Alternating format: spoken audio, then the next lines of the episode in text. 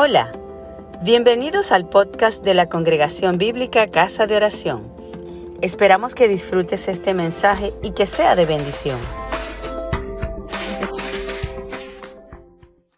Bueno, hermanos, este tiempo de la palabra lo he titulado Continúa avanzando, cultiva la humildad. Eh, la primera porción de la palabra a la cual nos vamos a exponer es en Mateo 11, 29.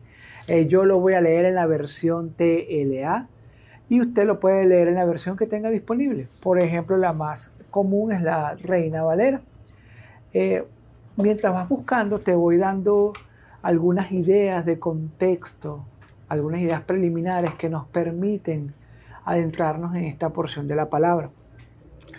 Quizás te has sentido confrontado porque realmente es algo inalcanzable para ti este, esta realidad que estás viviendo.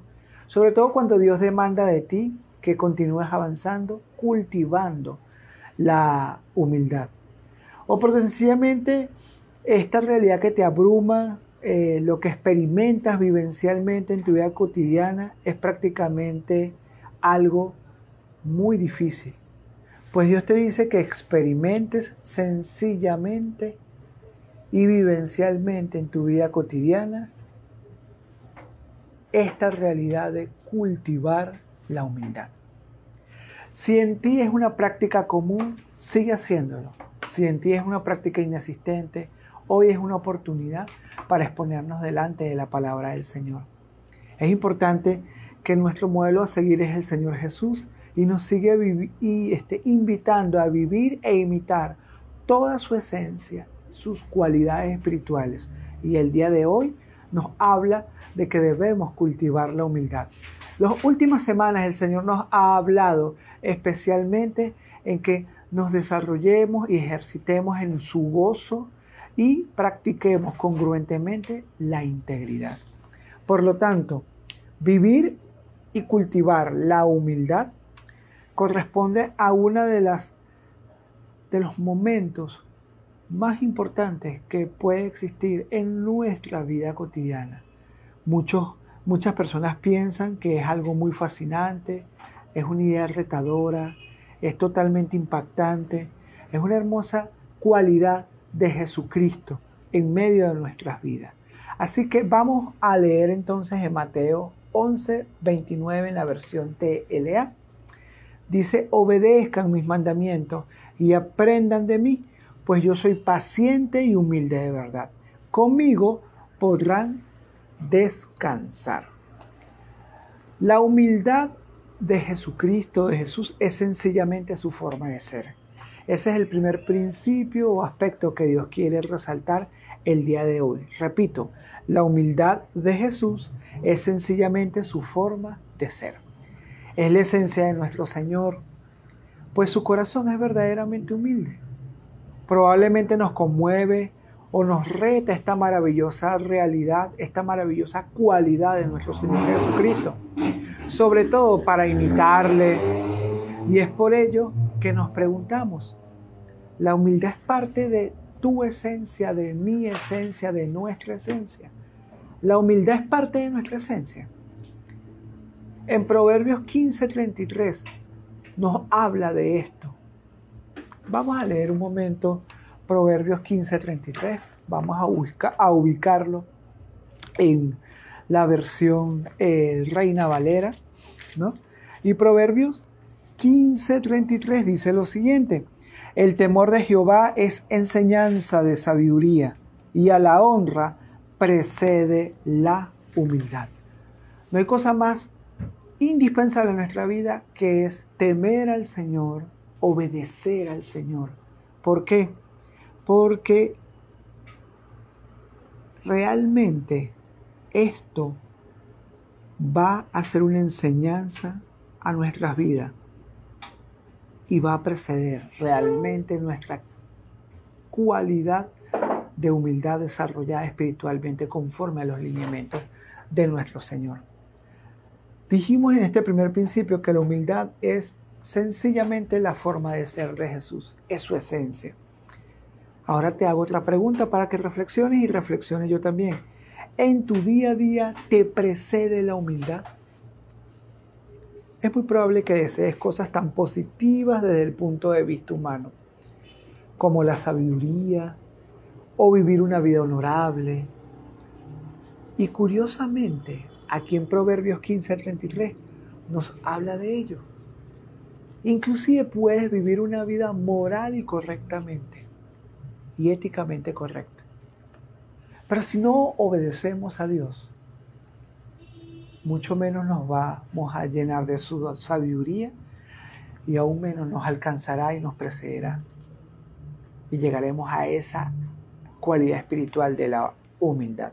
Por lo tanto, si la humildad es la esencia de, de Jesucristo mismo, esto nos lleva al segundo punto y es nuestro supremo modelo de humildad es Jesucristo. Y mientras vamos ubicando la porción de la palabra en Lucas 19, del versículo 1 al versículo 10, una muy famosa palabra que habla de, saqueo, un recador de impuestos, implacable, que tenía que hacer su trabajo, un trabajo duro, difícil, pero que lo ejercía, ese hombre decidió interactuar o exponerse ante la interacción con el Señor Jesucristo. ¿Qué dice Lucas 19, del 1 al 10, según la versión TLA? Jesús entró en Jericó. Allí vivía Saqueo, un hombre muy rico que era jefe de los cobradores de impuestos. Saqueo salió a la calle para conocer a Jesús, pero no podía verlo, pues era muy bajito y había mucha gente delante de él. Entonces corrió a un lugar por donde Jesús tenía que pasar y para poder verlo se subió a un árbol de higos. Cuando Jesús pasó por allí, miró hacia arriba y le dijo, Saqueo, bájate ahora mismo, porque quiero hospedarme en tu casa.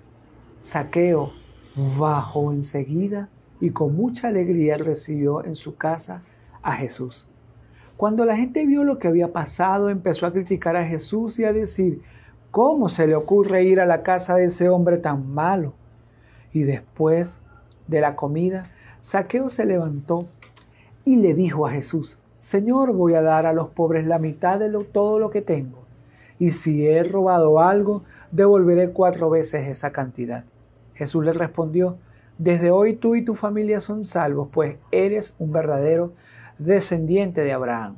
Yo, el Hijo del Hombre, he venido para buscar y salvar a los que viven alejados de Dios.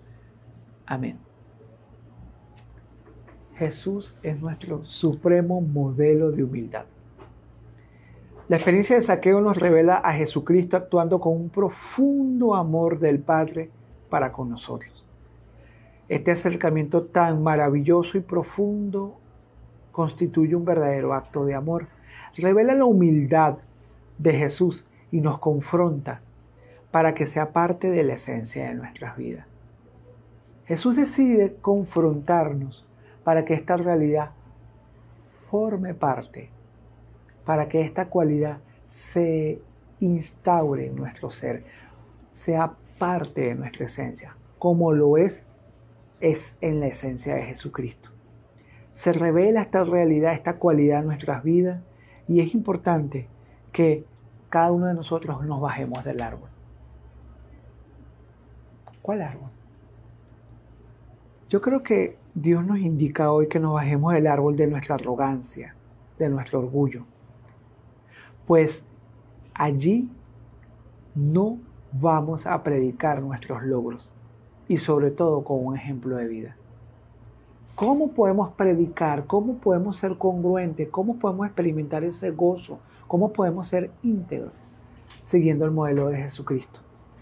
Jesús da el primer paso y no se avergüenza en Él, el Hijo del Dios viviente, subir la mirada al árbol donde estamos nosotros montados, al árbol de nuestro orgullo, al, al árbol de nuestra arrogancia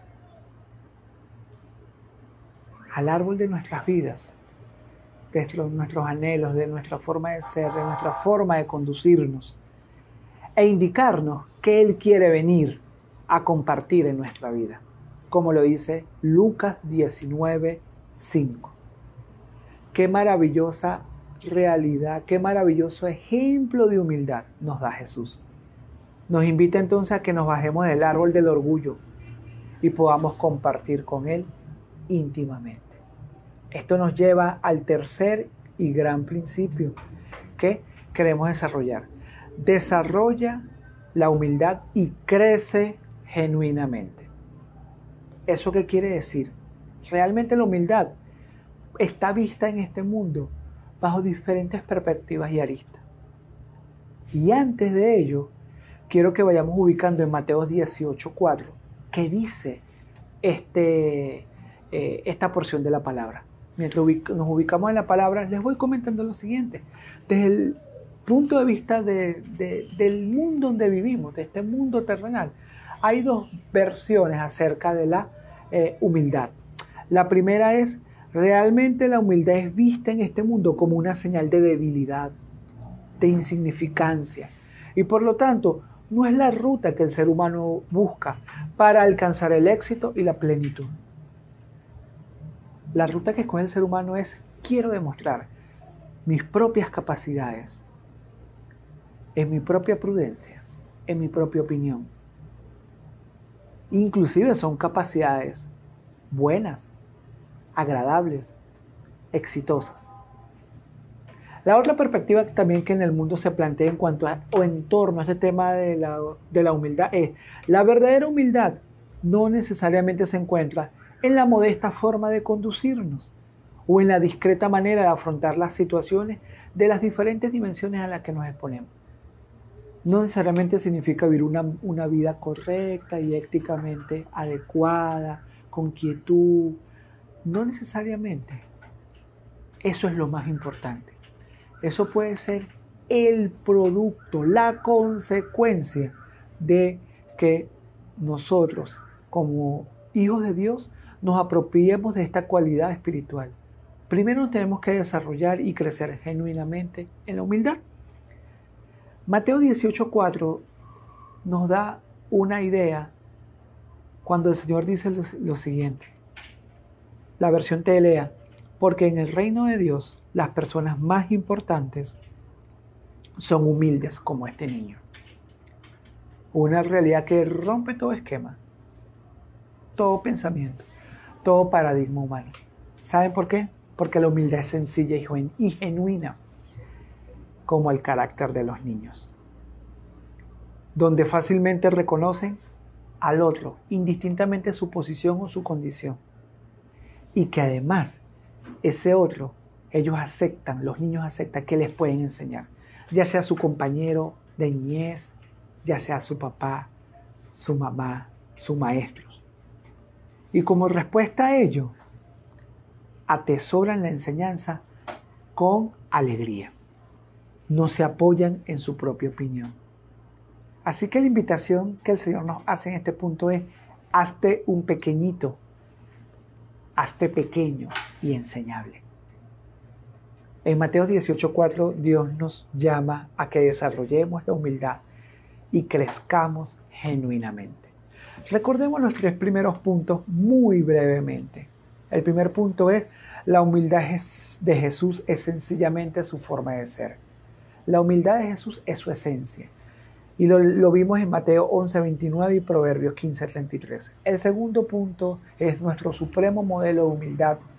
Es Jesucristo.